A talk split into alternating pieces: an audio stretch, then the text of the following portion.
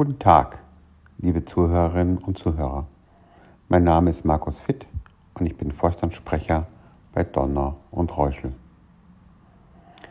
Vor kurzem im Urlaub hatte ich eine interessante Erfahrung. Ich fuhr abends am Meer entlang mit dem Auto von einem Abendspaziergang zurück zum Hotel und hörte einen Beitrag im Radio. Was ich gerne mache. Es gibt viele interessante Beiträge die mich inspirieren. Und an diesem Abend war es wieder einer. Es ging um das Thema Ordnung. Es wurde berichtet über eine Frau, die sich intensiv damit beschäftigt hat, Ordnung in das Leben anderer Menschen zu bringen.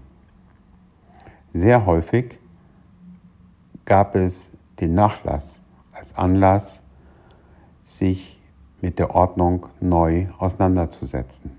Wenn man einen Menschen verloren hat, hat man häufig Dinge gefunden, die man aufarbeiten muss, wo man eine gewisse Ordnung hineinbringen möchte. Interessanterweise habe ich parallel seit einiger Zeit eine Diskussion mit zwei Gründerinnen, Prinzessin Elna zu Bentheim und mit Kati Möller. Beide haben ein Start-up Kaiserplatz gegründet und bringen ebenfalls Ordnung in das Leben anderer Menschen.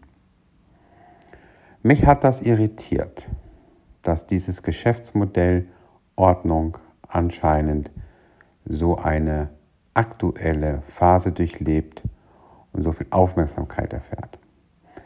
Auf der anderen Seite ich liebe Ordnung. Ich möchte alles an dem Platz haben, wo ich es hingelegt habe, wo ich weiß, dass ich es nicht suchen muss und dass ich es finde.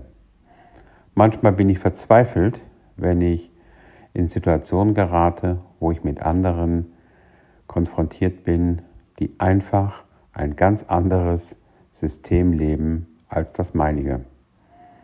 Und überall alles verstreut ist und eine große Unordnung herrscht. Für mich ist die Ordnung ein Punkt, der Klarheit bringt, ein Punkt, der auch für mich zur Entspannung beiträgt, dass ich eben nicht suchen muss, dass ich Zeit spare, dass ich entspannt bin, dass ich einfach Leichtigkeit erfahre. Die Unordnung macht mich persönlich verrückt. Und in der Auseinandersetzung mit den beiden Beiträgen aus dem Radio und der Diskussion mit Kaiserplatz ist mir nochmal klar geworden, es ist ein lohnendes Investment. Beim Schaffen der Ordnung findet man interessante Schätze. Das ist auch so bei einem Finanzplan was wir in der Bank tagtäglich erfahren. Das Aufarbeiten der eigenen Situation ist häufig die Basis für einen Schatz, für das Neu- und Andersentdecken von den Dingen, die sind. Und so erlebe ich das und denke das auch, dass es im Privaten bei dem Schaffen der Ordnung darum geht, nochmal bewusst hinzugucken. Was brauche ich? Was ist mir wichtig? Was ist im täglichen Einsatz und was brauche ich eigentlich über längere Zeiträume selten oder gar nicht. Dies war insbesondere inspirierend bei dem Beitrag über die Nachlässe. In verschiedenen Gesprächsrunden gab es das Feedback, dass man sehr häufig anfängt, im ersten Schritt Ordnung zu schaffen aber immer wieder nachordnet. Immer wieder feststellt, dass es Dinge gibt, die man zwar eigentlich liebgewonnen hat, von denen man sich nicht trennen möchte, dass man diese Dinge aber am Ende des Tages in der Regel nie betrachtet. Und ich denke, es ist ein interessanter Impuls, sich mit der Ordnung im Privaten, der Ordnung aber auch im beruflichen? Wo sind die Dinge in meinem Umfeld?